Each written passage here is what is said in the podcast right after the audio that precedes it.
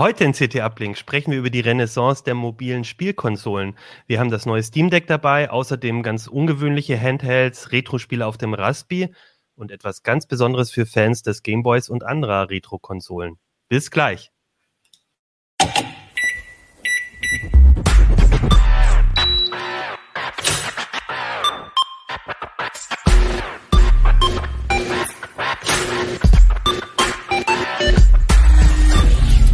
CT Uplink. Hey, herzlich willkommen bei CT Uplink. Mein Name ist Achim Bartschok und ich habe heute wieder eine CT dabei, die CT Nummer 7. Und in der ging es ja ähm, letzte Woche schon im CT Uplink um den CT Speicherkompass. Äh, und diese Woche haben wir ein kleineres Thema aus der CT mitgenommen. Da ist nämlich ähm, eine kleine Spielkonsole ähm, erwähnt, über die sprechen wir. Und wir haben aber auch das Steam Deck ganz frisch in der Redaktion. Auch darüber sprechen wir gleich. Vorher gibt es aber ein Wort von unserem Sponsor. Dell Technologies als ein innovativer IT-Technologiehersteller und Solutions Provider bietet IT-Technologielösungen für Unternehmen aller Größen, die speziell auf deren Bedürfnisse zugeschnitten sind.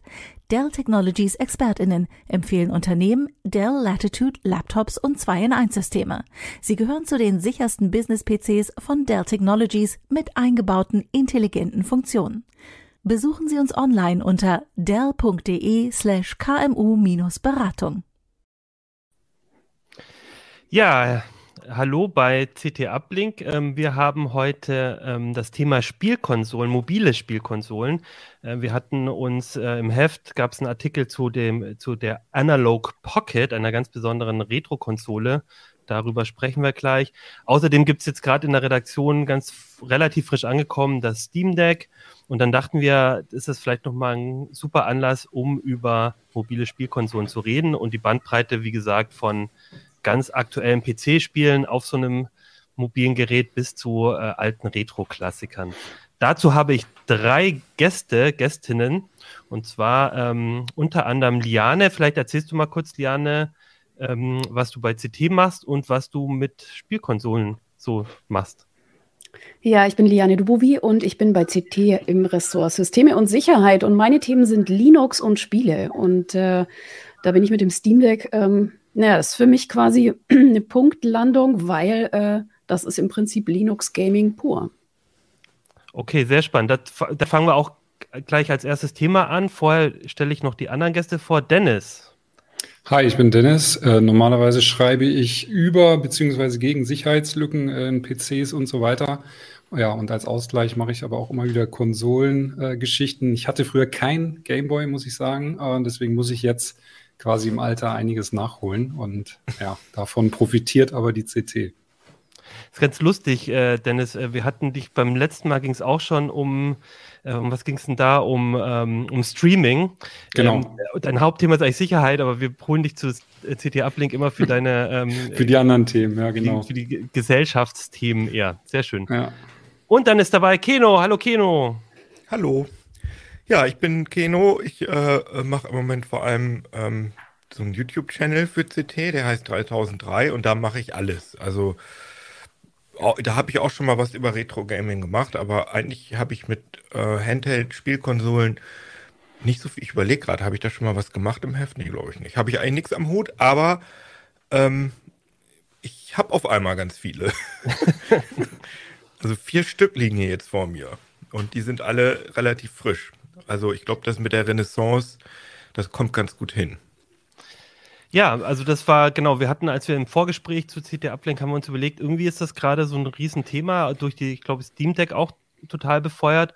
Und ähm, Liane, ähm, du bist ja auch, du machst ja auch bei uns beim Channel CT Zock mit. Vielleicht dafür auch nochmal kurz Werbung gemacht. Ich glaube, bei euch im Team ähm, gibt es auch viele, die ähm, jetzt gerade sehr heiß auf die auf Steam Deck sind und, und, und dieses Thema auch sehr begleiten, oder? Naja, was sich jetzt so ein bisschen bewährt hat, ist, dass ich ja schon seit Jahren unter Linux spiele und äh, die angezockt Videos, die ich für, CT, für den YouTube-Channel CT Zockt immer mache, unter Linux mache mit Proton. Das sind ja meistens Windows-Spiele. Und ich habe die neulich dann nochmal zusammengesammelt in einer extra Playlist, damit man mal gucken kann, welche Spiele laufen eigentlich unter Linux. Wir haben quasi schon einen länger laufenden Test, welche Spiele auf dem Steam Deck gut laufen könnten. Das ist jetzt ganz praktisch. Weil das Steam Deck nämlich ähm, auf Linux basiert, richtig? Richtig, Valve hat eine eigene Linux-Distribution schon länger, früher auf Debian basiert, das Steam OS. Und äh, die neueste Version SteamOS 3 basiert auf Arch Linux, ist auch noch nicht veröffentlicht. Also das ist auch noch so ein bisschen Work in Progress, würde ich sagen. Das soll aber irgendwann rauskommen, damit die Leute sich das auch auf anderen Geräten installieren können. Und ja, da ist im Prinzip als Oberfläche ein angepasster ähm, Steam Client drauf, der da perfekt auf dieses äh, kleine Display passt. Genau, vielleicht zeigst du sie mal für die, zumindest für die Zuschauer, Zuschauerinnen. Ich mache den mal an. So. Ah, okay. So ungefähr sieht das aus. Boah, das ist Also aber es auch ist ein so, Oschi, ne? nicht, doch, ja, es ist schon ganz schön groß. Ich wollte zuerst sagen, wie so ein Brief in der Größe, aber Ja. es ist vielleicht größer und ganz schön dick auch, ne? Also, nachdem ich die Videos gesehen habe, dachte ich auch, was für ein Klopper. Und dann habe ich den aber rausgehoben und der ist im Endeffekt, ähm, wir haben das hier, wir haben jetzt zum Vergleich, ähm, das ist die Nintendo Switch, so. Da ist es dann schon gar nicht mehr so, da ist der Unterschied schon gar nicht mehr so groß. Sie ist ein bisschen, vielleicht fünf Zentimeter länger und sie hat diese deutlich ähm, dickeren Griffe, was Wie ist ein das ganz Gewicht? mh, 600 Gramm, Vergleich? glaube ich, ist ungefähr. Aber Im Vergleich zur Switch? Die Switch ist ein bisschen leichter, aber nicht viel tatsächlich. Okay. Also Der vielleicht kann man auch sagen, wie so, ein, wie so ein Tablet, aber sehr schmal, quer und dann hat man einfach an beiden Seiten so Knubbel, wo man die, das ganz gut greifen kann, das Gerät. Ja. Genau, und diese Knubbel, äh, die machen das Ganze zwar ein bisschen bulkiger, das ist für mich persönlich aber einer der großen Pluspunkte von diesem Gerät.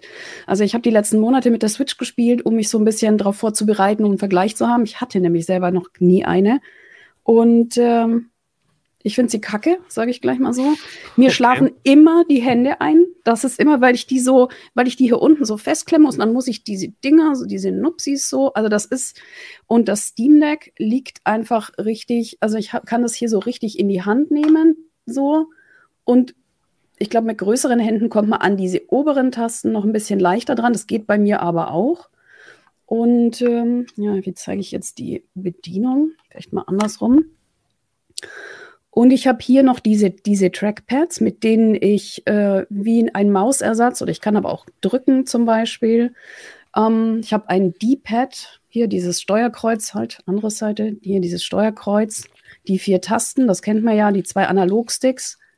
Hier oben die Schultertasten, Lautstärke. Es gibt einen einzigen äh, USB-C-Anschluss, ähm, einen Audio-Klinkenanschluss für den Kopfhörer. Und äh, hinten gibt es noch vier Schultertasten, die man frei belegen kann. Was ganz praktisch ist, gerade mit so Spielen, die nicht für das Steam Deck gemacht sind, wo einem irgendwie so eine Taste fehlt. Also ich habe zum Beispiel mein Leib- und Magenspiel Seven Days mal ins, äh, probiert. Da drückt man, ich spiele das nur am PC, da braucht man ganz viele Tasten, um Dinge schnell zu tun. Und weil ich die Tasten nicht schnell genug gefunden habe, habe ich halt einfach dann hinten die Tasten so belegt, dass ich bestimmte Dinge einfach zack gleich zur Hand habe. Das, ähm, ja, mal zur Bedienung. Die Elemente selber von der Hardware her, mir gefällt sehr, sehr gut. Ich spiele gelegentlich sowas wie Adventures mit dem Xbox-Controller. Ähm, die Analog-Sticks gefallen mir beim Steam Deck deutlich besser. Ich kann damit sehr viel langsamer und präziser steuern als mit meinem Xbox-Controller. Über die Switch braucht man nicht reden. Also diese Nupsis, das ist also vergleichsweise. Und mir gefallen auch diese Trackpads gut. Ich glaube, dass die, ich hatte ja damals schon mir diesen, ähm, wer ihn noch kennt, den Steam-Controller geholt. Aus wie so ein, auch so ein typischer PlayStation-Controller oder so, würde ich sagen, ne? so von der Größe und vom Design. Ja, und die neue Geschichte waren eben diese zwei Trackpads, so die, der, äh, ja, ich sag mal, die frühe Entwicklung der jetzigen Trackpads. Noch nicht so ganz ausgereift, aber was mich daran überzeugt hat, ist, wenn man es nicht gewohnt ist, sich mit einem ähm, mit einem Stick zu bewegen im Spiel, dann ist dieses Trackpad, wo man einfach wie mit der Maus so rumfährt, sehr viel intuitiver. Und das funktioniert relativ gut. Also das Steam Deck hat sehr, sehr viele Eingabemöglichkeiten Einmal durch die zusätzlichen Tasten, durch die Trackpads und natürlich auch durch das Touchpad, äh, Touch-Display. Hast du, ich glaub, das- Ja, Was mich mal interessiert, hast du mit diesen ähm, Touchpads, hast du mal so ein Strategiespiel, also so ein ganz, ganz typisches PC-Mausspiel? Age of Empires oder so. Ja, irgendwie sowas. Hast du das mal ausprobiert? Nee, sowas habe ich, also ich habe tatsächlich kein Strategiespiel. Ich hatte hm. überlegt, ob ich City Skylines installiere, aber ich hatte tatsächlich, ich habe meine ganze Steam-Bibliothek fast installiert, ich hatte keinen Platz mehr. Ähm, okay. Äh, nee, das habe ich noch nicht, aber ich habe so ein, ich habe äh, Dismantle gespielt. Da muss man auch so ein bisschen hin und her laufen und auf der Map und so. Mhm. Ich merke, ich benutze tatsächlich mehr die Sticks als erwartet, weil ich mit denen sehr präzise steuern kann. Die Trackpads sind dann so mein Fallback, wenn ich mit der Steuerung nicht mehr klarkomme. Und es ist auch so, es gibt äh, ja viele Spiele werden noch nicht offiziell unterstützt. Mhm. Und wie ich festgestellt habe, das will überhaupt gar nichts heißen. Sie laufen in der Regel trotzdem. Es gibt nur einfach bestimmte Bedienelemente, die man nur mit einer Maus erreicht. Und in dem Fall kann man dann entweder das Trackpad benutzen, dahin fahren, klicken, oder man kann ähm, den Touch, äh, das Touch-Display stattdessen nutzen. Wie ist das denn, wenn man ein Spiel startet, was keine Controller ähm, unterstützt? Das ist ja bei Steam, wenn du Steam in, in Big Picture benutzt, dann sagt das, sagt das ja, du spielst jetzt ein Spiel, was keine Controller-Unterstützung hat. Äh, wir versuchen das jetzt mal irgendwie und das funktioniert dann meistens nicht so richtig gut. Sind dann nur bei dem, bei dem Steam Deck sind dann, ist dann nur dieses mausartige Touchpad belegt oder wie funktioniert das da? Also das müsst ihr mir jetzt quer durch alle Spiele testen. Es gibt ein Standard-Layout für den Steam-Controller. Das wird geladen, wenn ein Spiel geladen wird, was kein eigenes hat von den Entwicklern. Ah. Mhm. Ähm, da wird dann am Anfang so ein kleines ein Bild eingeblendet, welche Elemente äh, da benutzt werden. Also ich habe gesehen, bei einigen ist es normalerweise immer die Sticks leuchten. Da, man, man, sieht einmal dieses Controller-Layout und dann leuchten die Sticks und die, die Schultertasten zum Beispiel. Bei manchen Spielen mhm. leuchtet dann, aber da sieht man schon, man muss mehr wie mit einer Maus. Da leuchtet dann das Trackpad.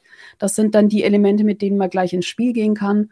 Und wenn das nicht funktioniert, kann man immer noch mal rausgehen und gucken, ob es für das entsprechende Spiel ein Community Layout gibt. Also viele Spiele haben ja eine Fanbase, wo die Leute sich einfach schon einen Controller Layout gemacht haben, im Idealfall vielleicht sogar für den Steam Controller, weiß ich nicht, wie gut die dann funktionieren.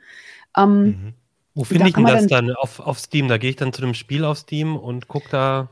Ja, das ist praktisch. Moment, ich muss mal kurz hier raus und in meine Bibliothek ähm, und irgendein Spielladen. Ich kann jetzt natürlich gleich nicht mehr. Ach, du kannst mehr... es auf, der, auf dem Steam Deck quasi die Community. Genau, hier, ich habe das jetzt mal markiert. Ähm, hier dieses, dieses kleine Symbol. Da mhm. ist äh, so ein kleiner Controller, über den erreiche ich die verfügbaren ähm, Layouts. Das heißt, ich kann so, auf dem Gerät, also ich muss jetzt nicht am PC irgendwie noch irgendwas machen, sondern kann auf dem Gerät nee, in die Community genau. rein.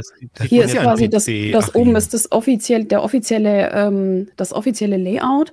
Und wenn es dafür Community Layouts gibt, kann ich hier quasi direkt entweder äh, umkonfigurieren oder ich kann dann hier, wenn ich dann die, dieses Layout auswähle, dann gibt es hier die Liste der Community Layouts und dann kann man hier fröhlich ähm, halt, oh, das ist ganz schön schwierig. Dann kann ich hier gucken, was sind das für welche. Da steht immer ein bisschen was mit dabei, wo die Leute sagen, ich habe das angepasst hier für mehr für dies oder mehr für jenes. Das ist ganz praktisch. Und dann kann ich die durchprobieren. Und wenn das nichts hilft, dann kann ich ähm, schlicht selber hier auf, ähm, dann gehe ich hier auf Layout bearbeiten. Hier. Und dann kann ich jede einzelne Taste des Steam Decks ähm, selber belegen und kann sagen, ich will das eine auf der hinteren Taste und das auf der vorderen Taste und A und B und X. Ich kann jede einzelne quasi belegen.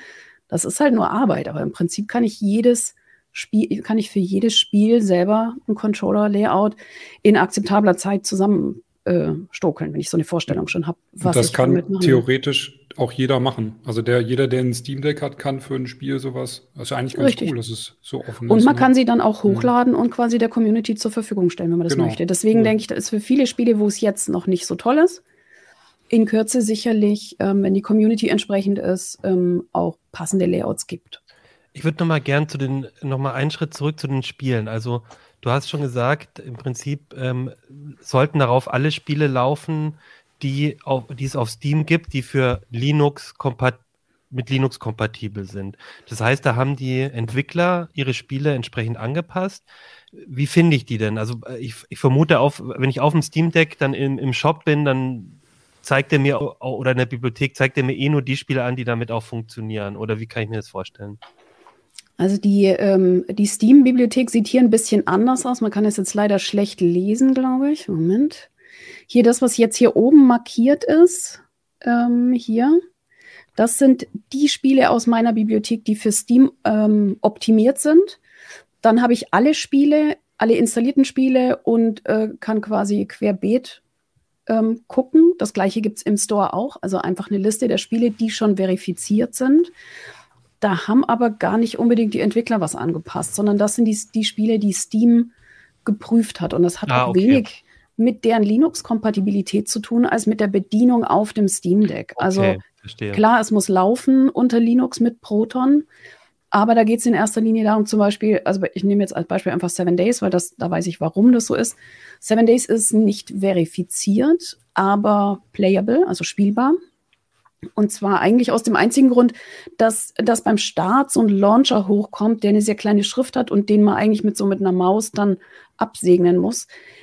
Standardmäßig startet das Spiel aber ohne den Launcher. Das heißt, eigentlich ist da, das Argument gar keins. Ich weiß jetzt nicht, ähm, was es da auch noch nicht gibt, ist so die Anzeige der Knöpfe. Also zum Beispiel zum Aufnehmen dies und jenes drücken. Das passt auch noch nicht ganz auf das Steam Deck, sondern ist auf einen Xbox-Controller gemünzt. Solche Sachen. Du hast jetzt ein paar Mal Proton gesagt. Kannst du das mal erklären?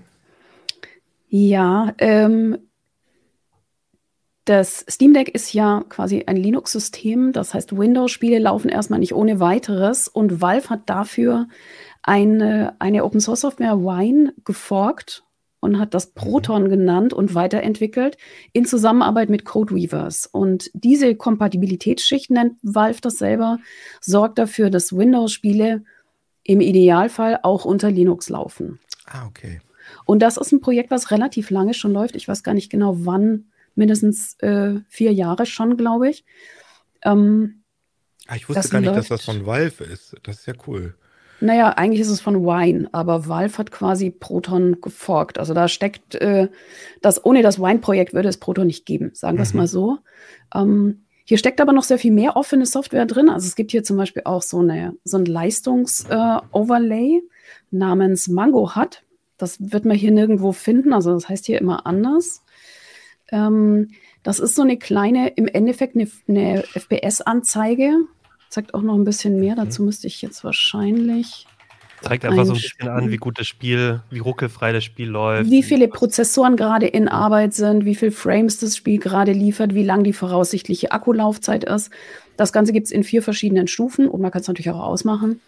Und das ist letztendlich ein Open Source Tool, was Linux-Gamer schon lange benutzen und sich selber installieren und konfigurieren mussten, was Valve hier einfach in die Oberfläche eingebaut hat. Man kann mhm. quasi hier unter in der Energieecke hier inzwischen ähm, fünf verschiedene Optionen dieses Leistungsoverlays auswählen. Ähm, 0 ist einfach aus und 1 ist einfach, zeigt links oben im Eck dann die Frames an. Und ähm, ja, diese Konfiguration so zugänglich zu machen, ist schon super.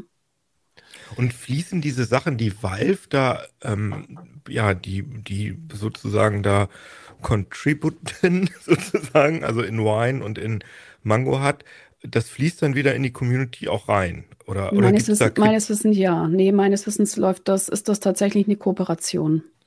Also es gibt wenig, also ich könnte mir jetzt auch vorstellen, dass Leute sagen, äh, Valve ist so eine reiche Firma, die benutzen jetzt unseren Open Source Kram, um damit Geld zu verdienen. Äh, das wird als positiv in der Szene aufgefasst? Also die verschiedenen, es gibt auch von Proton tatsächlich schon wieder einen Fork von Glorious Eggroll, der da nochmal Sachen angepasst hat, die bei manchen Spielen besser funktionieren. Also das ist schon, ähm, mein Eindruck ist, das ist eine Community, die sich sehr äh, gut gegenseitig unterstützt und die arbeiten alle zusammen. Und auch Valve hat mit diesem Steam Deck wirklich ein sehr offenes Projekt gemacht. Das ist im Prinzip, es gibt bereits die Druckdateien, wer sich ein, ein Steam Deck-Gehäuse selber drucken möchte, per 3D-Druck kann das machen. Die Dateien dafür gibt es. Es wird bald äh, austauschbare ähm, Hardware-Teile, also es wird die Sticks und die Knöpfe und diese Sachen zum Austausch ja, cool. geben. Zur Reparierbarkeit. Ich glaube, man kann sie direkt bei iFixit dann bestellen. So, weiß nicht, ob Sommer, glaube ich, hieß es. Ähm, es ist ein Linux drauf, aber wer möchte, kann sich ein Windows drauf installieren und sich dann drüber ärgern. Das macht, also kann man machen. Man kann ja, sich auch ein anderes Linux drauf machen, wenn man das gerne hätte. Also es ist ja auch ein richtiger kleiner äh, Linux-PC. Es, es, klang ja auch vorhin so ein bisschen so, als äh, du das erzählt hast mit dem äh, OS, dass ähm, durchaus die Idee auch ist, dass sich vielleicht Leute eine eigene Spielkonsole mit dem Betriebssystem vielleicht irgendwann mal bauen können. Habe ich es richtig verstanden? Also, das kann man machen und viele Leute überlegen das. Ich glaube nicht, dass das sinnvoll ist. Okay. Also du glaubst Weil, schon, dass es jetzt nicht nur so ein Machbarkeitsstudie, irgendwie dieses Ding und dann sollen die anderen was machen, sondern es ist schon gedacht als, das ist jetzt mal unsere Spielkonsole, mit der wir auch irgendwie du, also durchaus ich was erreichen spiele, wollen. Ich spiele ja schon lange auf Steam unter Linux und ich sehe für mich keinen Vorteil, SteamOS zu benutzen. Diese Linux-Distribution ist relativ unfertig. Die hat keine deutschen Sprachpakete zum Beispiel. Ähm, die funktioniert insgesamt ein bisschen anders. Sie ist relativ zugenagelt was Einsteigern entgegenkommt, jetzt für mich eher kein Argument ist. Die Software kommt ausschließlich als Flatpak aufs System, was auch für Einsteiger und für so ein, ich sage mal, wartungsfreies System ein großer Vorteil ist, aber jetzt für mich keine Vorteile bietet. Ähm, die Steam, die Steam Deck Oberfläche ist aufs Steam Deck optimiert. Also ich habe es heute mal an Fernseher angesteckt. Das sieht auch auf dem Fernseher gut aus, aber ja, es gab ja schon immer auch die äh, Big Picture-Oberfläche für den, wenn jemand am großen Monitor sich zurücklehnen will. Ich sehe keinen großen Vorteil. Also ähm, kann ich das dann auf dem Steam Deck steuern, wenn ich das an Fernseher anschließe? Also das Steam Deck ja. als Controller benutzen und dann bleibt das Steam Deck das Display aus oder wie funktioniert das dann? Also ich habe es angesteckt, das Display bleibt dann aus. Ähm, du kannst es dann natürlich am Steam Deck ähm, steuern, hast aber dann natürlich das USB-Dock da dranhängen mit dem immer sehr sperrigen HDMI-Kabel. Das so. geht. Du kannst aber auch ähm, einen Xbox-Controller zum Beispiel per Bluetooth ähm, verbinden oder ein Maus und Tastatur und dann damit die Oberfläche steuern. Das funktioniert recht gut. Mhm, okay. Und, und äh, sag mal, da laufen ja auch durchaus ziemlich aktuelle Spiele drauf. Also ich habe irgendwo gesehen Elden Ring und sowas, The Witcher. Ähm, da, da, ist schon ordentliche Hardware auch drin. Also das, das ist jetzt, also finde ich schon beeindruckend, dass auf so einem Gerät solche, solche Spiele laufen. Also ist das, da ist schon eine richtige gute Hardware drin, ja? Ja, vor allem zu diesem Preis. Also ein, ähm, Valve hat in Zusammenarbeit mit AMD eine Custom APU, sage ich jetzt mal, was kostet entwickelt. Jetzt, oder was ist der Preis? Äh, 400, glaube ich, die kleinste Variante mit 64 Gigabyte was war das, NVMe-Speicher. Und die zwei größeren Varianten haben eine SSD drin. Ich müsste es mir gerade raussuchen und kosten 550 und 680, glaube ich. Man sollte dabei ein bisschen im Kopf behalten, was man für Spiele spielen will. Ich habe versucht, Apex Legends zu installieren. Das hat 80 Gigabyte im entpackten Zustand. Da waren aber schon viele andere Spiele drauf, hat einfach nicht mehr drauf gepasst. Ich musste dann erst Sachen runterschieben und dafür ist aber zum Glück ein SD-Kartenslot, Micro-SD-Kartenslot drin. Und man kann im Prinzip da seine Spiele drauf installieren und jeweils die Karte reinstecken mit ah, den oh Spielen. Gott, aber Micro-SD ist ja ultra lahm. Also das, das würde mich mal interessieren, wie das so performt. Also was ich festgestellt habe, keine großen Unterschiede. Also ich habe Spiele mhm. davon problemlos starten können. Ähm, ich sehe, weil ich jetzt merke, ich habe bisher nur positive Sachen hervorgehoben. Ich sehe den, den Negativpunkt des Steam Decks eher noch in der im Anschließen an externe Hardware. Also das Ding so als Handheld für PC-Gaming einfach mitnehmen, super. Fantastisches Gerät, ich bin begeistert. Ähm, die Versuche, das mit einer beliebigen USB-Docking-Station an einen Monitor anzuschließen, da ein LAN und weiß ich nicht was, äh, Strom, das war erstmal schwierig. Das Ding unterstützt längst nicht alle Docking-Stations. Ähm, ich habe hier eine gefunden, die wird auch von Codeweavers empfohlen, die ist von DocTech, steht dann auch in CT9 im Test nochmal drin. Ähm, die funktioniert gut, die kann man auch anstecken im laufenden Betrieb und äh, Monitor dazu und so weiter. Das geht. Äh, bei anderen hat das teilweise nicht funktioniert. Dann muss man das Gerät wirklich runterfahren, kalt starten, mit allen äh, Sachen schon angesteckt und dann erkennt er auch den Monitor. Also solche Sachen, da hakt es noch ein bisschen und auch mit der Auflösung der Spiele. Also ich habe zum Beispiel festgestellt, an meinem Fernseher er erkennt zwar sofort den Bildschirm, ich kann sofort losspielen. Ich habe bei vielen Spielen aber einfach ähm, 1280 mal 800er Auflösung. Mhm.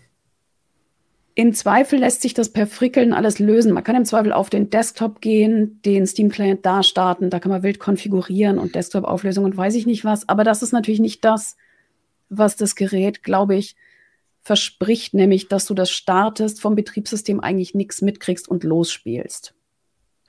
Das ist ein ganz, ganz guter Stichpunkt. Ne? Ich meine, guck mal, bei der Switch, ne, die ist ja komplett für äh, Noobs ausgelegt. Ne? Die machst du an und dann kannst du direkt loszocken. Ein Steam Deck ja eigentlich auch, ne? so wie du es gerade meintest.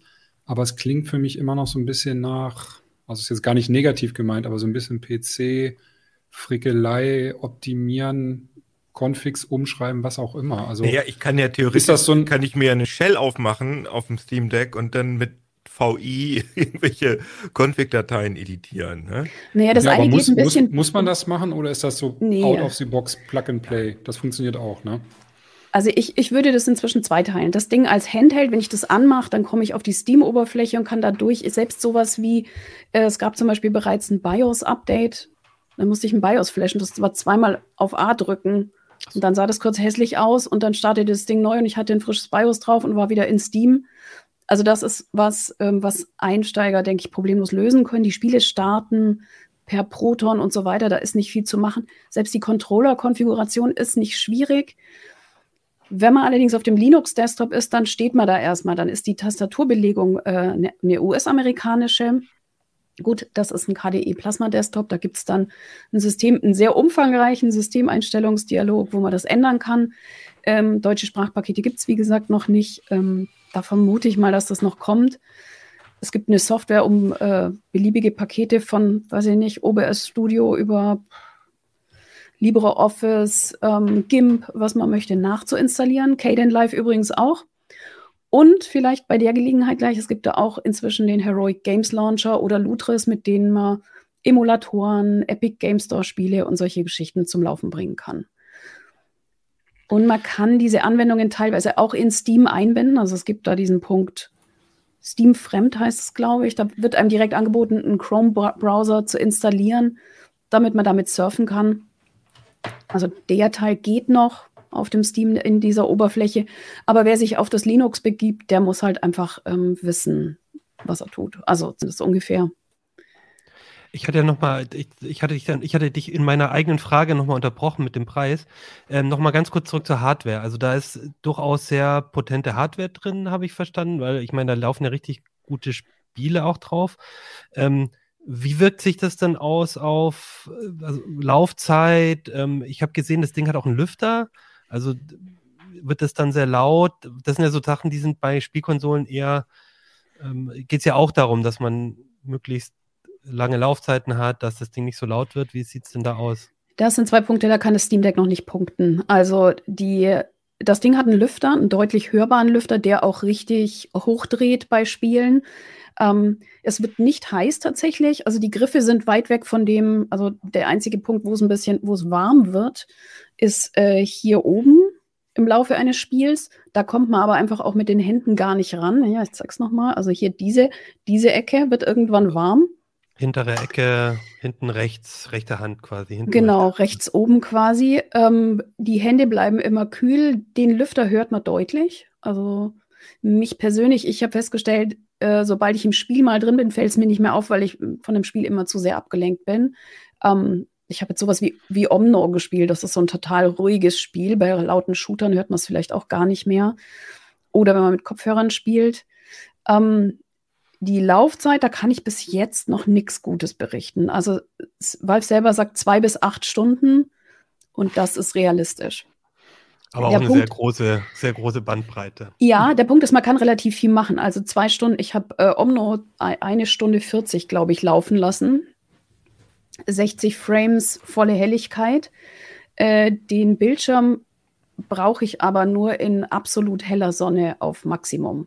Und wenn ich den auf die, das, ich wollte noch mal einen Test machen, wie viel das ausmacht, das runterzuschieben, das macht wohl angeblich, bei andere Tests haben ergeben wohl relativ viel aus und man kann die Frames auf 30 Frames festpinnen, was jetzt bei Omno zumindest ähm, keinerlei Unterschied und, macht. Und acht Stunden dann bei Minesweeper oder was? Oder, oder wo ich, hat man acht Stunden?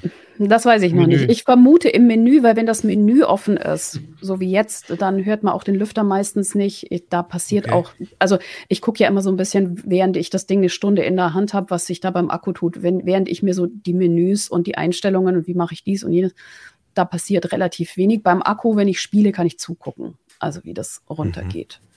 Das ist schon, also das ist schon noch so ein Nachteil.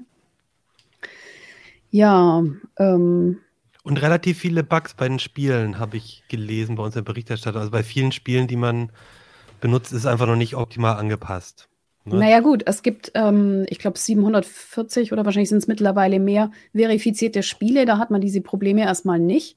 Von Heise Online, äh, die haben aber mindestens Dorfromantik äh, getestet. Das ist nicht verifiziert. Das ist schon mal das Erste. Da kann ich, kann ich dann halt auch nicht erwarten, dass es perfekt läuft.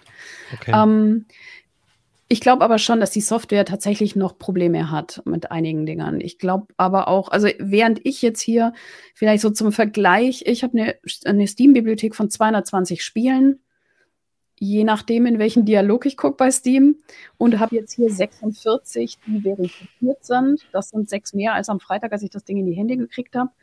Ähm, und ich habe noch haufenweise Playable. Also ich glaube, es sollte vielleicht, wenn nicht jedes Spiel läuft, doch bei jedem viele Sachen dabei sein, die automatisch. Okay. Finde ich eigentlich einen der Hauptpunkte. Ich hatte mir überlegt, mir eine Switch zu kaufen und habe mir den Preis damals angeguckt, dachte mir, ja, ist okay. Und dann muss ich für jedes Spiel nochmal hinblättern, obwohl ich schon haufenweise Spiele habe auf Steam, die ich gerne mobil spielen würde. Also das finde ich ist eins der Hauptargumente, dass ich einfach meine Steam-Bibliothek jetzt mal die Sachen, die man so eher ruhig so zurückgelehnt spielen möchte, jetzt einfach mal in Ruhe auf dem Sofa spielen kann. Ja, klingt, klingt doch insgesamt ganz gut. Habt ihr noch Fragen, Keno? Dennis? Ja, ich würde mich, also mich, das mit dem Lüfter, das hört sich für mich total, also ich hasse Lüfter und mich bringt das immer so raus. Wenn ich irgendwie so ein Leistung, also so ein Indie-Spiel spiele, wo man nicht viel Leistung für braucht, hast du auch schon gesehen, dass da der Lüfter ganz ausblieb oder ist das nur im Menü so gewesen? Also bei mir ist es jetzt eigentlich fast bei allen Spielen angegangen. Ah, okay. Ich habe, äh, ich glaube, so das Schlichteste, was ich gespielt habe, war Stardew Valley. Mhm, ja, sowas. Da, da dachte ich jetzt, dass Da bläst er nicht die ganze Zeit, aber auch da kommt irgendwann, glaube ich, der Punkt. Also der mhm. geht relativ früh tatsächlich an. Ist dann am Anfang nicht so laut und dreht dann erst mhm. im Laufe der Zeit hoch, wenn es dann wirklich zur Sache geht. Aber das Geräusch ist da. Also das ist schon, wenn dich das stört, könnte schon sein, dass das äh, ein Gegenargument ist. Also in der Switch ist ja auch ein Lüfter drin, aber ehrlich gesagt höre ich das Ding, du weißt das besser, Dennis, ne? Also der wird hauptsächlich genutzt, wenn das in 1080 ausgibt, wenn, wenn das im Dock drin ist, ne? Ja, den hörst du nicht. Und dann ist er ja weiter weg. Dann hast genau, du das ja nicht auch, direkt. Genau. Ja. Und wenn du es in der Hand hast, der ist auch vergleichsweise laufruhig, also der läuft sehr gleichmäßig. Was ja auch immer so stört, wenn diese Lüftersteuerung so eingreift und es hört sich dann immer so ja, genau. irgendwie an. Und bei der Switch ist das dies, würde ich fast sagen. Ja, finde ich auch. Also ich finde, da hat mich das im Handheld-Modus nie gestört und mir ist das im Dock-Modus mal aufgefallen. Mhm. Aber, und das ist, glaube ich, der, also das ist der Grund, warum, äh, was mich von, vom Steam Deck abhält. Und das ist, ich habe gesehen, wenn ich es jetzt bestellen würde, Liane, wann, wann kriegt man das dann nochmal geliefert? Das Nach dem top? zweiten Quartal. Also, Wenn ähm, überhaupt, ähm, ja. Also das, was wir jetzt getestet haben, ist die 256 Gigabyte Variante mit dem, äh, das hat immer noch dieses doch relativ stark äh, spiegelnde. Ihr könnt euch hier zum mhm. Beispiel meine, meine Kamera angucken, relativ deutlich. Mhm. Ähm, mhm. Nur die ganz große Variante hat ein entspiegeltes äh, Display mit geätztem Glas. Das habe ich mir bestellt. Das wird aber irgendwann im zweiten Quartal kommen. Also ich weiß nicht genau. Ähm, ja, und ich denke immer bei so Hardware-Sachen, wenn die erst ein halbes Jahr nach der Bestellung kommen, dann habe ich immer Angst, dass wenn das dann ankommt, dass es dann schon wieder ein neues gibt, mhm. weil gerade bei so bei so Spiele-Hardware, das hat ja immer so eine Halbwertszeit von einem Jahr oder so. Also also ich glaube, in diesem Fall braucht man sich keine Sorgen machen. Einmal, weil die Hardware wirklich gut ist. Ähm, hier hakt es wirklich an Software und da habe ich großes Vertrauen zu Valve, dass sie das per Updates beheben werden. Und das andere ist ähm, die Chipknappheit. Das heißt, im Moment ist ja, so, okay. also die meisten Hersteller kriegen solche Sachen, glaube ich, einfach im Moment schlecht her. Also da wird nicht viel nachkommen und die werden auch nicht äh, jetzt alle Nase lang neue Sachen auf den Markt werfen, wenn endlich da mal der Vertrieb klappt. Also ähm, ja, ich glaube, im Moment ist vielleicht ein ganz guter, Mo ein guter Moment, um sich sowas zu kaufen. Und für Leute, die jetzt vielleicht kein High-End-Gaming-PC brauchen, weil sind wir mal ehrlich, mit dem Gaming-PC, den ich hier stehen habe, und der ist schon zwei Jahre alt, kann das Ding trotzdem nicht mithalten, äh, auch wenn ich alle Spiele drauf spielen kann. Prinzipiell, also ich kann zum Beispiel Seven Days spiele ich bei 50 bis 60 Frames oder so in höchsten Aufstellungen, äh, höchsten Einstellungen. Äh, hier spiele ich in mittleren Einstellungen bei 30 bis 35 Frames. Spielen kann ich es trotzdem. Aber für manche Leute reicht das vielleicht. Ähm, und sie haben damit halt gleich einen PC, den sie auch für Mail surfen, was sie sonst so damit machen, Texte schreiben. Ja, also es ist, du, ähm, dass das Leute so benutzen würden? Also das würde also mich auch ja tatsächlich interessieren, wie gut das was, funktioniert, das Steam Deck dafür. Ja, äh, ich würde die raten, noch ein bisschen zu warten. Also ich werde noch einen Artikel dazu machen, wie man so die wichtigsten Programme darauf einrichtet. Das geht. Das geht sicherlich. Ähm, aber sowas wie, dass man dann keine deutsche Sprache hat, das ist halt einfach ärgerlich. Das kannst du ja auch nicht mal eben selber nachrüsten. Würde ich zumindest nicht machen. Und ähm, was sicherlich auch ein Vorteil ist, ich meine, im Moment sieht eine Docking Station so aus, ähm, wenn Valve sein Steam äh, die Docking Station für das Steam Deck rausbringt, dann wird es so ein Gerät sein, wo man das reinsteckt, hinten gehen die Anschlüsse raus und dann steht es da ordentlich. Also das ist, glaube ich, dann noch mal eher so eine PC-Alternative, als mhm. wenn ich das jetzt hier irgendwo so hinlege. Okay, ich habe so einen 10 Euro Plastikständer, da kann ich so draufstellen. Das geht natürlich auch. Aber, aber für Leute, die, die so eine Switch haben und einen Gaming-PC und äh, ich habe auch noch eine PS5, also ich sehe für mich nicht, was also die, so, sagen wir mal, die High-End-Spiele sozusagen, so die Cutting-Edge-Sachen, sowas wie wenn ich Elden Ring spielen wollen würde, würde ich das auf der PS5 spielen oder auf meinem PC. Das will ich dann auch, dass das halt geil aussieht und nicht mit äh, niedrigsten Details. Und wenn ich so Indie-Spiele spielen will, dann würde ich das auf der Switch machen, weil dann ist es ja eh egal. Das, also so, so Spiele wie, mir fällt jetzt gerade, äh, fällt gerade spontan nichts ein, aber es gibt ja, oder sagen wir mal sowas wie ähm, äh, Death äh, Dead Cells oder so, so ein Indie-Spiel. Das läuft ja auf allen Plattformen gleich mit 60 FPS und das läuft auf der Switch auch gut. Und auf der Switch habe ich natürlich die tollen Exklusivtitel von Nintendo, die es woanders nicht gibt. Irgendwie Breath of the Wild aber, oder so. Ja. Aber Kino, aber Kino, ich finde, das ist halt ein Argument, was, was Liane, was für mich auch ganz groß schon zählt, ist, ich, also ich als PC-Spieler habe halt auf, ne? hab in der Steam-Bibliothek halt, also ja. ich habe ich hab gerade geguckt, stimmt. 94 Spiele. Und da sind halt auch so ein paar Sachen dabei, wo ich glaube, die hätte, spiele ich eh lieber unterwegs auf einem kleinen Display. Also das ist ja, für mich das Argument, dass ich nicht bei Nintendo irgendwie nochmal irgendwie pro Spiel, weiß nicht, was kosten bei Nintendo, kostet ja auch 40, 50 Euro so ja, Spiel. Ja. Ja, die Indies noch mal nicht, aber klar, da hast du recht, das stimmt. Das ist wirklich ein gutes Argument, dass, dass man, ich gucke gerade mal, wie viel Spiele ich in meiner Steam-Bibliothek habe. Oha, ich glaube, es ist tatsächlich was für Leute, die schon eine gut gefütterte Steam-Bibliothek haben. Und dann ist halt die Frage, ich meine, für mich, ich habe mir dieses Ding ohne mit der Wimper zu zucken im, im November vorbestellt, äh, die teuerste mhm. Variante. Ich weiß, ich werde es lieben, aber äh, das wird mein PC-Gaming nicht ersetzen. Es gibt Spiele, die spiele ich am PC mit Maus und Tastatur. Und ja. das wird das nicht ändern. Aber es gibt halt auch welche, die will ich da eigentlich, wenn ich dann acht Stunden am Rechner gesessen bin, ich mit meinem Rücken auf dem Sofa liegen und äh, mich einmal durch Omno hüpfen oder so. Und da reicht mir dann Steam Deck. Wie, wie ist denn das eigentlich, wenn du jetzt auf dem PC quasi, du spielst das gleiche Game, machst dann Pause, ne, wie du gerade meintest, ruhst dich auf dem Bett aus, wird der Spielstand dann synchronisiert? Also wenn ich auf dem Steam Deck quasi, kann ich dann nahtlos an dem gleichen Punkt weiter zocken? Prinzipiell ja. Okay, also vorausgesetzt cool. natürlich, das Spiel unterstützt die Steam Cloud. Seven Days zum Beispiel ah, ja. hat noch eine okay. Cloud-Unterstützung gehabt. Äh, bei Omno geht das schon. Ähm, das heißt, wenn es hier einmal gespeichert ist, dann kann ich am PC an der gleichen Stelle wieder weiterspielen. Und was natürlich cool. auch geht, ist dieses mhm. mitten im Spiel einfach ausdrücken und später wieder anmachen und genau im Spiel schon sein und weiterspielen. Also das, was man will, wenn man in der Bahn spielt oder im Zug oder so und schnell aufhören cool. muss. Das ja. funktioniert auch. 529 Spiele habe ich. wow. Steam, aber das liegt, glaube ich, daran, ja, das liegt aber daran, weil ich eine Zeit ganz viel VR äh, getestet habe und mir die Entwickler alle ihre, ihre Spiele zugeschickt haben, sozusagen.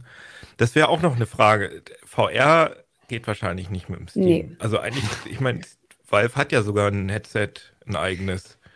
Ja, aber das Läuft ist das? einfach. Also man kann, es gab, glaube ich, jemand, der das zum Laufen gebracht hat. Man kann das prinzipiell äh, betreiben, aber der, äh, der Rechner bringt dafür nicht die nötige Leistung mit. Du brauchst für VR einen richtig potenten Gaming-PC. So, mhm. das ist nicht das, was ein Steam Deck leisten kann. Also alle VR-Spiele sind auch als nicht unterstützt gekennzeichnet. Ja, ich würde mal an der Stelle. Welche, die sehr wenig. Aber klar, aber ja, okay, aber interessant. Wir wollen ich ja noch. Sicher, ich habe irgendwas Wichtiges vergessen, aber keine Ahnung. Wir, wir müssen ja noch über die, ähm, über die Alternativen und äh, Retro-Konsolen auch äh, sprechen oder wollen zumindest. Aber wir hören ja auch nicht auf mit der Berichterstattung, Liane. Du schreibst für CT einen Artikel, der kommt in einem der, einem der nächsten Ausgaben und ich vermute, das ist jetzt nur meine Vermutung, dass auch in den kommenden Ausgaben jetzt immer mal wieder auch zu dem Thema was drin sein wird. Du begleitest das Thema ähm, Proton, Linux-Spiele ja auch eh schon sehr viel in CT und ich würde einfach sagen, alles weitere und was dir vielleicht noch sonst wo aufgefallen ist, das schreib einfach in CT und dann bekommst die Leute auch mit. Wenn also wenn das Anne Thema, mir das mal ausleiht, dann kommt es in 3003 auf YouTube auch nochmal extra. also wer sich für das Thema interessiert, wir hatten im letzten Jahr, äh, habe ich in CT Artikel zu Proton gemacht, zum Heroic mhm. Games Launcher, zu all diesen Möglichkeiten unter Linux. Windows-Spiele zum Laufen zu bringen. Und das werde ich halt auch alles für Steam Deck nochmal aktualisieren. Das kommt dann in nächster Zeit. Und wenn ihr noch Spiele-Inspirationen braucht, die dann auch auf dem Steam Deck laufen, dann schaut am besten regelmäßig CT Zockt, unseren Kanal auf YouTube und auf Twitch, ne? Nee, Twitch nicht mehr. Wir machen im ah, Moment Twitch, nur oh, noch Entschuldigung, YouTube. dann genau. auch vor allem auf YouTube und äh, genau, ihr wisst, wo ihr es findet. Und Kino stellt jetzt seine Kamera neu, neu ein. Ich würde sagen, wir machen jetzt gleich weiter mit den Retro-Konsolen. Davor gibt es aber nochmal Werbung Dell Technologies als ein innovativer IT-Technologiehersteller und Solutions Provider bietet IT-Technologielösungen für Unternehmen aller Größen, die speziell auf deren Bedürfnisse zugeschnitten sind. Dell Technologies Expertinnen empfehlen Unternehmen Dell Latitude Laptops und 2 in 1 Systeme. Sie gehören zu den sichersten Business-PCs von Dell Technologies mit eingebauten intelligenten Funktionen. Rufen Sie uns an unter 0800 724 4869. So, ja, ich hatte ja schon versprochen, wir reden jetzt auch über etwas ungewöhnlichere Konsolen und eine davon, da warte ich schon die ganze Zeit auch drauf, die hat Dennis im Heft vorgestellt. Da hat, ein, hat, hat er mit einem Autoren von uns, Autor zusammengearbeitet und ich möchte die mal hier auch kurz einblenden, wenn ich das hinbekomme. Na, ich bin, kriege ich das hin? Oh ja. So, das ist dieses Teil hier für die Leute, die zuschauen. Für alle anderen, das sieht so ein bisschen aus wie so ein kleiner Gameboy, ein bisschen schlanker sogar noch und Wie so ein sehr, Gameboy sehr aus dem Hipster-Café. Genau, Nur der Gameboy aus dem Hipster-Café, viel, viel schicker, sehr schwarz, edel, keine Beschriftung ja, das drauf. Sieht super aus, das Ding. Das ja. Ding sieht total super aus, heißt Analog Pocket. Und ähm, Dennis, vielleicht kannst du mal ähm, erklären, was es damit auf sich hat. Ja, also normalerweise hat man es ja immer bei diesen äh, Handhelds, die aktuell so äh, sehr angesagt sind, dass die Spiele per Software emuliert werden. Ne? Das funktioniert meistens schon ziemlich gut. Ähm, bei dem ist es halt so, also An Analog ist halt ein Hersteller, der sich in der Retro-Szene zu Recht schon sehr, sehr guten Namen erarbeitet. Die machen eine Hardware-Emulation. Also da steckt ein, jetzt muss ich es gerade nochmal ablesen, ein Field. FPGA. Genau, ein FPGA, das ist Field Programmable Gate Array. Jetzt verhaspel ich mich total. Also ein FPGA. Und da kannst du quasi alte Hardware, in diesem Fall äh, Game Boy, Game Boy Color, kannst du auf Transistorebene emulieren. Also du baust quasi die alte Retro-Hardware ähm, per Programmierung in Hardware nochmal nach. Ne? Klingt jetzt ein bisschen abstrakt, aber dafür hast du halt den Vorteil, dass die Spiele so gesehen äh, wirklich exakt so laufen wie auf, auf der Original-Hardware halt. Ne? Das ist vor allem für, für Retro-Fans ist das unabdingbar. Man sieht es halt auch schon an dem, an dem Bildschirm. Links ist der Game Boy Color von früher, ne, aus den 90ern. Und rechts dann der Analog Pocket. Und der hat auch verschiedene Bildschirmfilter drin. Also man kann sich das Bild auch so ein bisschen glatt bügeln lassen mit so ein paar Filtereffekten. Aber Puristen können da halt auch den Original, quasi Original Gameboy Bildschirmfilter auswählen und das sieht dann auch exakt so aus. Der Bildschirm ist halt echt mega genial. Der hat eine extrem hohe Pixeldichte. Also da hast du irgendwie, muss ich jetzt gerade auch noch mal spicken. Ähm, der hat eine Pixeldichte von 615 Pixel pro Inch Und bei einem iPhone hast du zum Beispiel in Anführungsstrichen nur 460 Pixel pro Inch. Also das heißt, du hast halt wirklich ein Bild wie, selbst wenn du es dir direkt vor die Augen hältst, wirst du keine Pixel sehen. Das ist extrem sauber. Äh, IPS-Panel ist drin, das heißt, es ist super blickwinkelstabil und es ist halt einfach ein super scharfes, brillantes Bild. Problem ist, ich habe das Teil leider nicht hier, deswegen muss man es jetzt auch im Heft zeigen, weil ich glaube, der Analog Pocket ist fast noch begehrter als das Steam Deck. Das heißt, wenn du das Teil jetzt bestellst für 195 Euro, also dann kriegst du es erst nächstes Jahr. Also die haben jetzt angegeben, wer jetzt bestellt, kriegt es 2023 und das könnte vielleicht sogar noch, noch später werden. Und auf Ebay nutzen das natürlich auch ein paar Idioten aus und andere Idioten bezahlen auch die Preise. Ich habe da schon gesehen, beendete Auktion, da ging das Teil für 800 Tacken raus. Ne? Also oh Kino, ich sehe hier einen Trend mit dem frühzeitig bestellen und erst sehr spät Sachen erhalten. Mhm. Ja, genau, das ist leider jetzt so. Ne? Aber ja. ansonsten von der, von der Hardware, also ich habe es äh, unserem äh, äh, Retro-Experten Kerl Norton ist das, den habe ich das geschickt. Ähm, und, äh, der kennt sich super gut aus in der Szene ähm, und der ist von dem Teil auch zu Recht komplett begeistert. Und du kannst halt auch, äh, was auch besonders ist, neben der Hardware-Emulation, du packst quasi echte Gameboy-Module dort rein. Mhm. Ne? Also vom normalen Gameboy, Gameboy Color, genau. Und Tetris. Das ja, genau, zum Beispiel Tetris. Und das sieht. Ach, ihm hält gerade ja, Tetris in die Kamera. Packst das Modul genau. rein, ne, stellst den Gameboy-Filter ein, dass du dieses monochrome Grün hast und ja, Zeitreise zurück halt. Ne? Das ist echt genial. Ja, und ähm, ich habe gesehen, also ich bin ja, ich habe jetzt zwar hier auch einen Gameboy, aber ich bin ja, eigentlich bin ich ja als Kind mit dem Lynx aufgewachsen. Und ich habe gesehen, es soll wohl auch einen Adapter für Lynx-Spiele geben. Da habe ich auch noch ein paar in der Krabbelkiste. Und ähm, aber den gibt es noch nicht. Aber das ist natürlich, äh, also zum einen natürlich sau cool, dass du diese Original-Module äh, benutzen kannst. Ähm, auch schon allein, weil es dieses ganze Legalitäts- Problem ja äh, quasi dann dadurch löst, was man ja bei den Emulatoren hat, wo man die Spiele dann irgendwo runterladen kann, aber vielleicht gar nicht darf. Aber hat natürlich auf der anderen Seite das äh, Thema, dass du diese Module brauchst. Und ich habe mal gesehen ja. bei eBay, da ich dachte mal, ich gucke mal auch so, was kosten denn so so Spielmodule und dann stand da so 17 Euro, acht, acht, äh, acht Spiele, Gameboy-Spiele auf der Seite. Dachte ja, cool, das ist eigentlich ein cooler, fairer Preis. Dann habe ich gesehen, nee, die, die was ich, 17, 18 Euro pro Spiel. Die zeigen halt bloß alle, die sie haben, äh, irgendwie auf der Seite. Also du zahlst ja zum Teil pro Spiel 20 Euro dann für so ein Modul. Also und für die alten Spiele, äh, ne, da kriege ich dann ja schon ein richtig gutes äh, Steam-Spiel auch schon. Ja, ja. Also der Retro-Markt ist da ist auch, ist auch ein bisschen kaputt, das muss man schon sagen. Also die loten ja teilweise für irgendwelche Super Nintendo äh, äh, Klassik-Module, da zahlst du ja teilweise hunderte von Euros. Und letzt wurde Ja, und das finde ich halt blöd, ne? Dann hat man so eine tolle Konsole ja. und, äh, und will irgendein Spiel spielen und müsste dann irgendwie 400 Euro dafür bezahlen. Und das finde ich schon, also auch wenn mir das natürlich legal äh, auch lieber ist, aber ich, ich ja könnte mich auf jeden Fall sehr ärgern, dass ich als kleines Kind zwar super gerne Lynx gespielt habe und bei meinen Kumpels auch ähm, ähm, Gameboy. Ähm, aber halt zu Hause tatsächlich Briefmarken gesammelt habe. Hätte ich mal damals Spielmodule stattdessen gesammelt, dann hätte ich echt was vorzuweisen. Aber diese ganzen Briefmarken, die liegen im Keller und keinen Cent sind die wert, ja. Also mich würde der Analog Pocket auch reizen. Ich habe äh, kein einziges Spielmodul. Ich bin tatsächlich in die Welt der Handhelds. Die hat mich bisher echt kalt gelassen. Mit dem hier eingestiegen. Der Gameboy? Genau. Alle mal den Game Nee, das ist kein, das ist kein Game Boy, das ist so. ein Retro-Flag GPI-Case mit einem Raspberry Pi Zero drin. Das sieht aber aus also, wie der. Genau, ich habe hier den Original Game Boy. Ja, und der hat auch hier quasi noch so eine Cartridge. Da ist nämlich der Raspi drin. Das ist äh, sehr, sehr niedlich gemacht. Und äh, ja, den finde ich auch super. Vor allem kannst du da jetzt ein W2 ähm, äh, Zero äh, W2 reintun und dann läuft das, dann laufen auch PlayStation-Spiele und so drauf. Das hat tatsächlich ja. Dennis getestet. Habe ich gemacht, genau. Also der, der, da reicht dann wirklich die 3D, also die Rechenleistung reicht, reicht aus, um PlayStation 1 Spiele 3D-Titel ähm, zu zocken. Und zum Beispiel, was hatte ich da laufen? Tekken.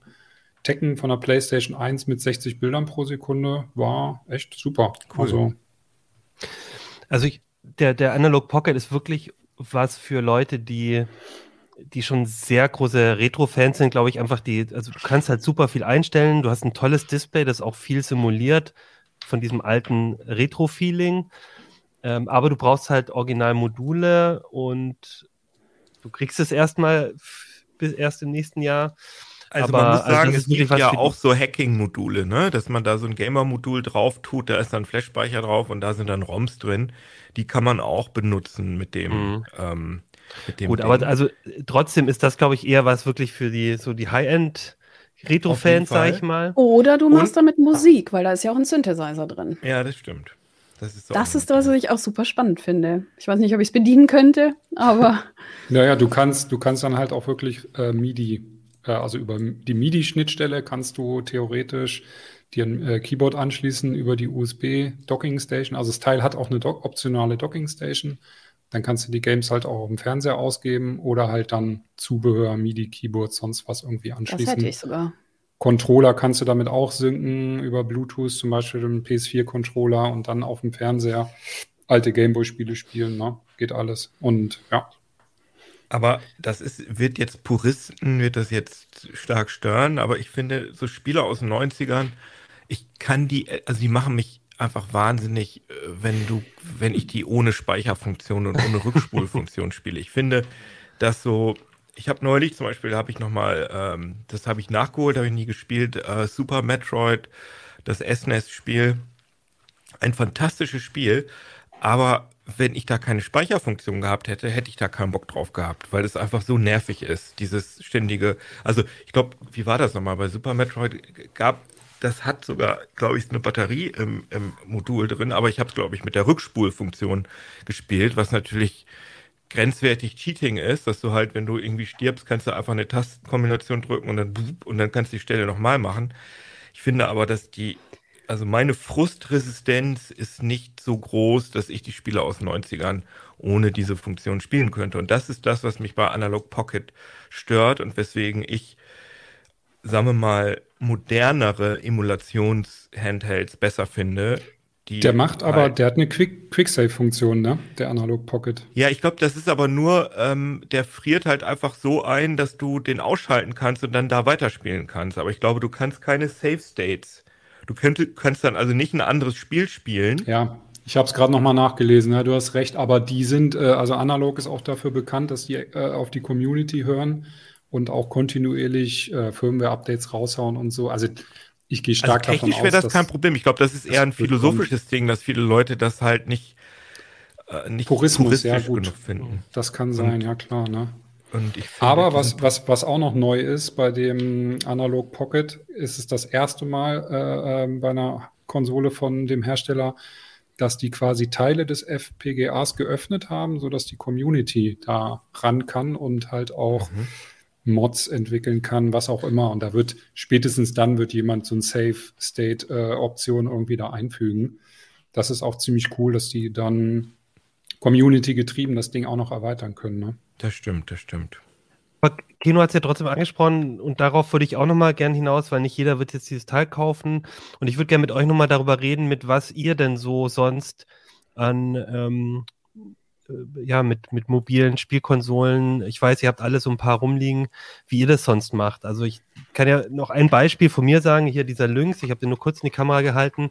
Der ist in wirklich äh, total leer und ich habe hier versucht mit einem Raspi äh, und einem ähm, Display für 30 Euro, was eigentlich so für LKW ähm, ähm, Rücks, äh, Rückblende, äh, also dass man sich beim LKW einbauen kann, um, um eine Kamera hinten irgendwie anzuschließen ähm, ein bisschen rumgewurschtelt und das hat alles eigentlich an sich funktioniert. Ich bin aber dann tatsächlich gescheitert, dass ich die mechanischen Elemente gut, ähm, die Kontakte gut hinbekommen habe. Da arbeite ich noch dran.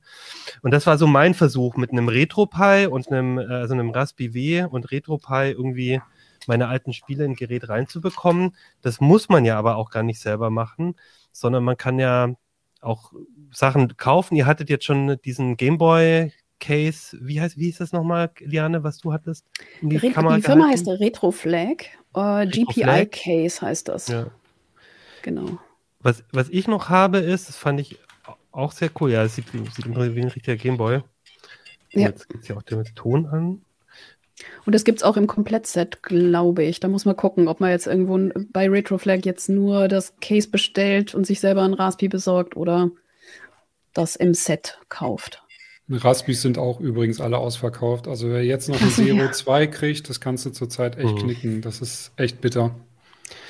Was ich noch ganz cool fand, das gab es auch mal im Heise-Shop, ist dieses Ding, das war der ein O-Droid Go mit einem ESP32 und da habe ich dann auch ähm, meine Atari Lynx-Spiele, hier sieht man das Crapyard Dog, ähm, ähm, kann man darauf spielen und obwohl es so ein relativ lahmer, lahme Technik ist, hat es einigermaßen gut geklappt und ich habe sogar dieses Scrapyard Dog, was mein Kindheitstrauma so ein bisschen ist, weil ich das auf dem Lynx nie zu Ende spielen konnte, geschafft, endlich letzte Ferien, letzte Sommerferien. Allerdings, wie Kenos halt sagt, mit Abspeichern der Spielstände, sonst wäre ich durchgedreht.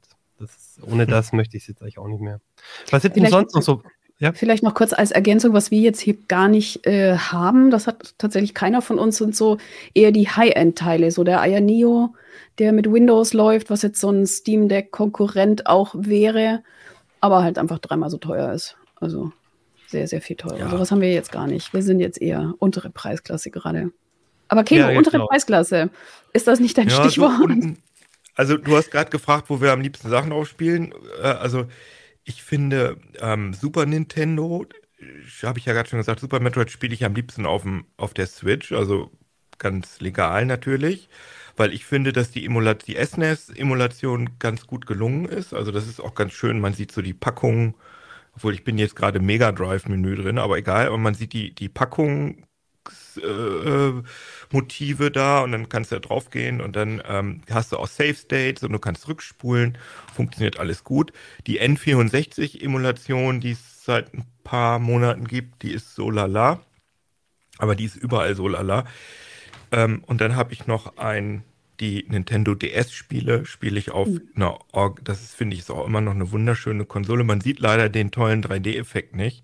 Nur wenn ich oben so ein bisschen, ich halte gerade diese 3DS in die Kamera und wenn ich die so ein bisschen, man sieht vielleicht an dem oberen Display, dass da immer so ein bisschen sich was bewegt. Das ist halt autostereoskopisch. Der scannt meine Augen und dann zeigt er mir ein räumliches Bild.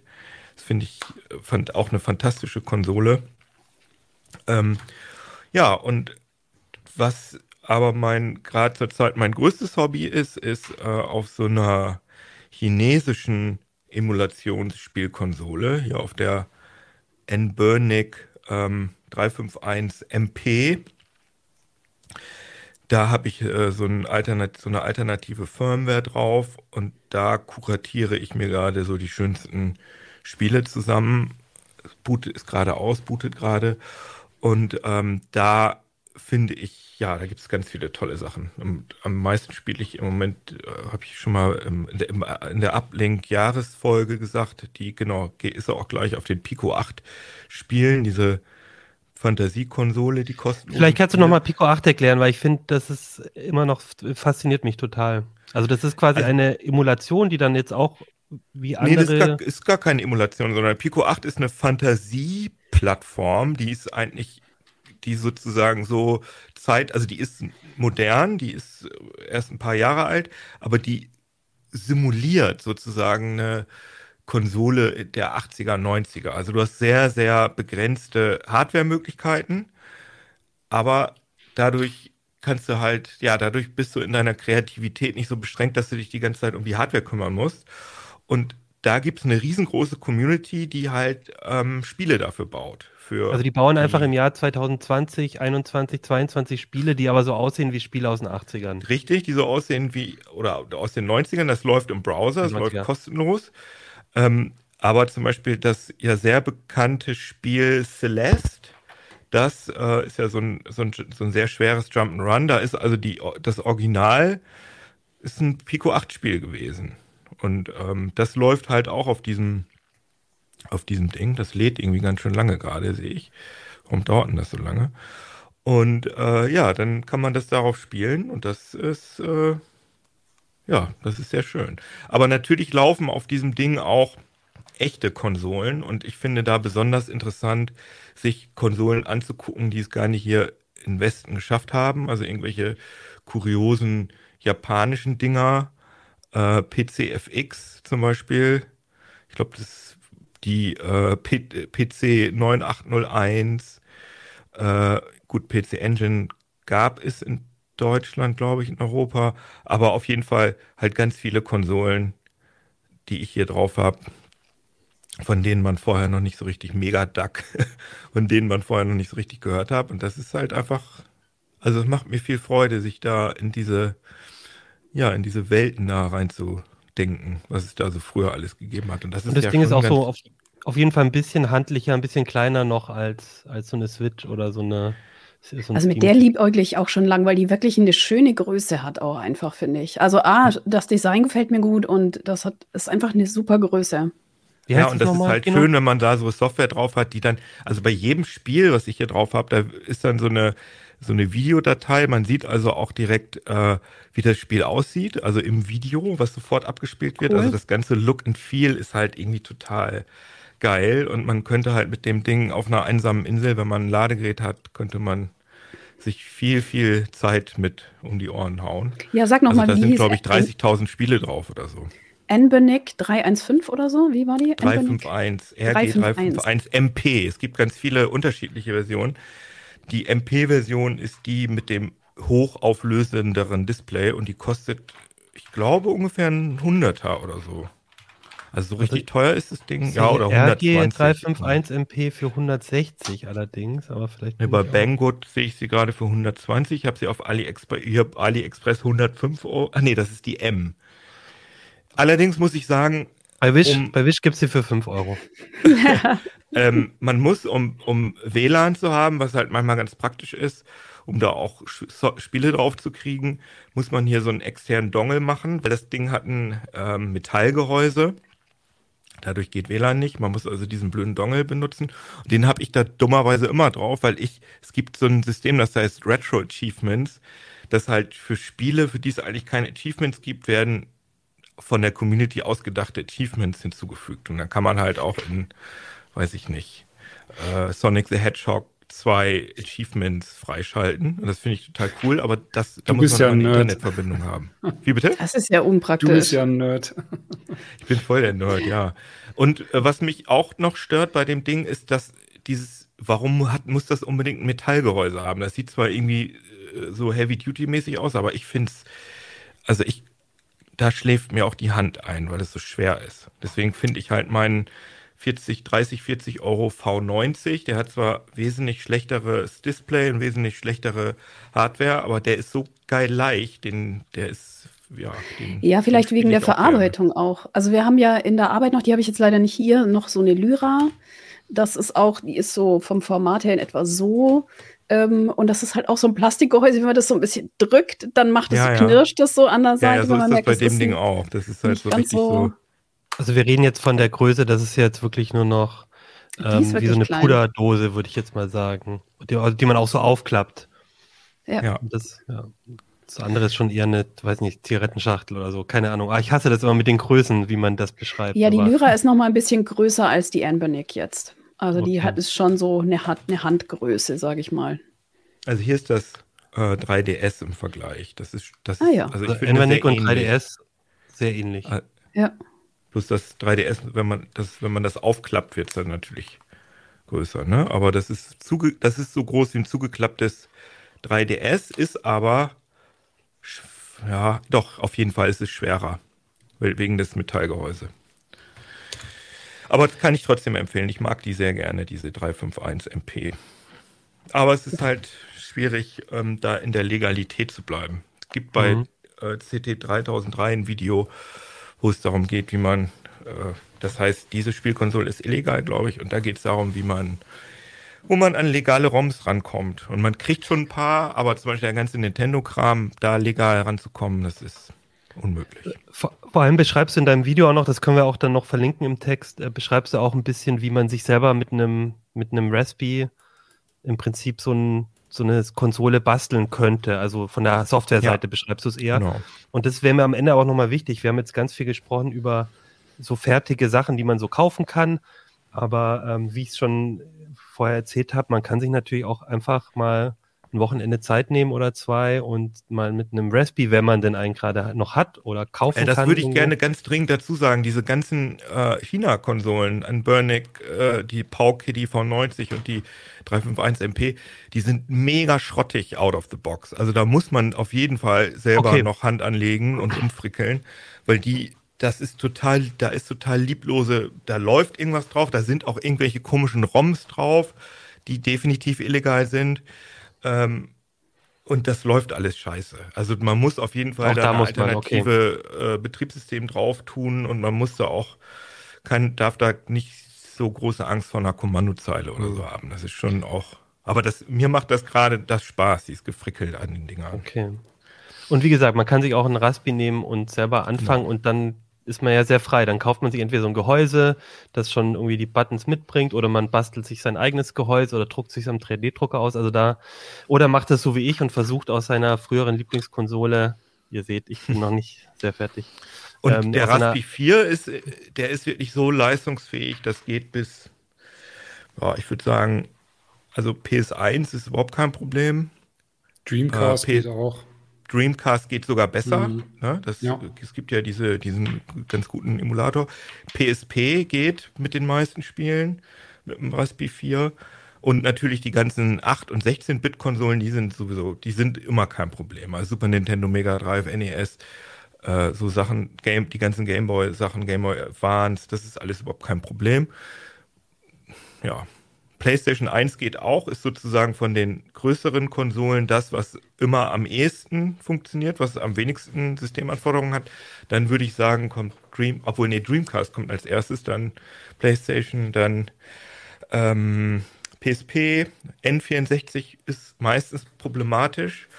Und mit sehr, sehr leistungsfähigen Sachen, wie zum Beispiel dem Steam Deck, würde ich sagen, geht inzwischen auch schon PS2, würde ich schon sagen, ich habe sogar schon, ich habe sogar schon ein PS3-Spiel drauflaufen sehen. Ich glaube, das war Killzone, First-Person-Shooter. Ah ja.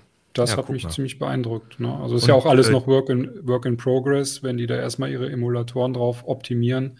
Zum Beispiel der Dolphin ja, ja. Emulator für Wii und GameCube. Der soll wahrscheinlich auch eine native äh, Steam Deck-Version kriegen. Also da Ach, wird cool. noch, da wird einiges noch kommen. Ne? Spannend wird dann also, halt auch, wenn das direkt über die Steam-Oberfläche erreichbar ist, weil dann kommt es aus diesem Frickelbereich raus. Ja, schön. Das sind doch wunderbare Nintendo das nicht alles verklagt. oh. Spannend. Wir werden dranbleiben und ich, vielleicht wird das nochmal ein Sendungsthema auch für CT Uplink, kann ich mir vorstellen, wenn wir mal so ein halbes Jahr weiter gucken, wenn Keno dann seine sein Steam Deck auch endlich hat und äh, habe ich eins? Also ich leihe mir mal eins aus, aber gekauft okay. habe ich, also kaufen würde ich mir jetzt noch keins. Gut, dann würde ich sagen, oder habt ihr jetzt noch irgendeine Konsole, die ich vergessen habe, die wir jetzt ganz dringend noch machen müssen? Nee, sonst würde ich sagen, erstmal vielen Dank an euch. Ich, ähm, ich wollte aber noch mal einmal nach draußen fragen. Also erstmal für alle, die jetzt zugehört haben, wir haben auch viel gezeigt und ich habe, wir haben es versucht, ein bisschen zu erklären, aber wenn ihr das Gefühl habt, ihr könnt es euch trotzdem nicht so vorstellen, dann geht auf YouTube oder geht auf heise.de und guckt euch einfach nochmal in das Uplink-Video auch rein, weil ich glaube, es lohnt sich in dieser Sendung besonders auch ins Video reinzugucken. Da zeigen wir euch halt einfach diese Geräte auch nochmal. Und ansonsten würde mich einfach interessieren, wie macht ihr das da draußen? Äh, habt ihr eine Lieblingsspiele, mobile Spielekonsole? Habt ihr Lieblingsspiele? Seid ihr so wie ich als Kinder mit dem Lynx aufgewachsen statt dem Gameboy? Dann äh, Oder so wie ich ganz neu zum mobilen Spielen eigentlich dazugekommen. Genau, also das fände ich nochmal interessant. Und habt ihr irgendwelche besonders, irgendwelche Lieblingsspiele oder Lieblingskonsolen, gerade auch bei diesen ganzen, was Keno erzählt hat, äh, was man auch auf AliExpress bekommt oder die Dutzenden Retro-Pi, ähm, also vielleicht, da, weil wir haben bestimmt heute noch nicht alle erwähnt, würde ich jetzt mal behaupten.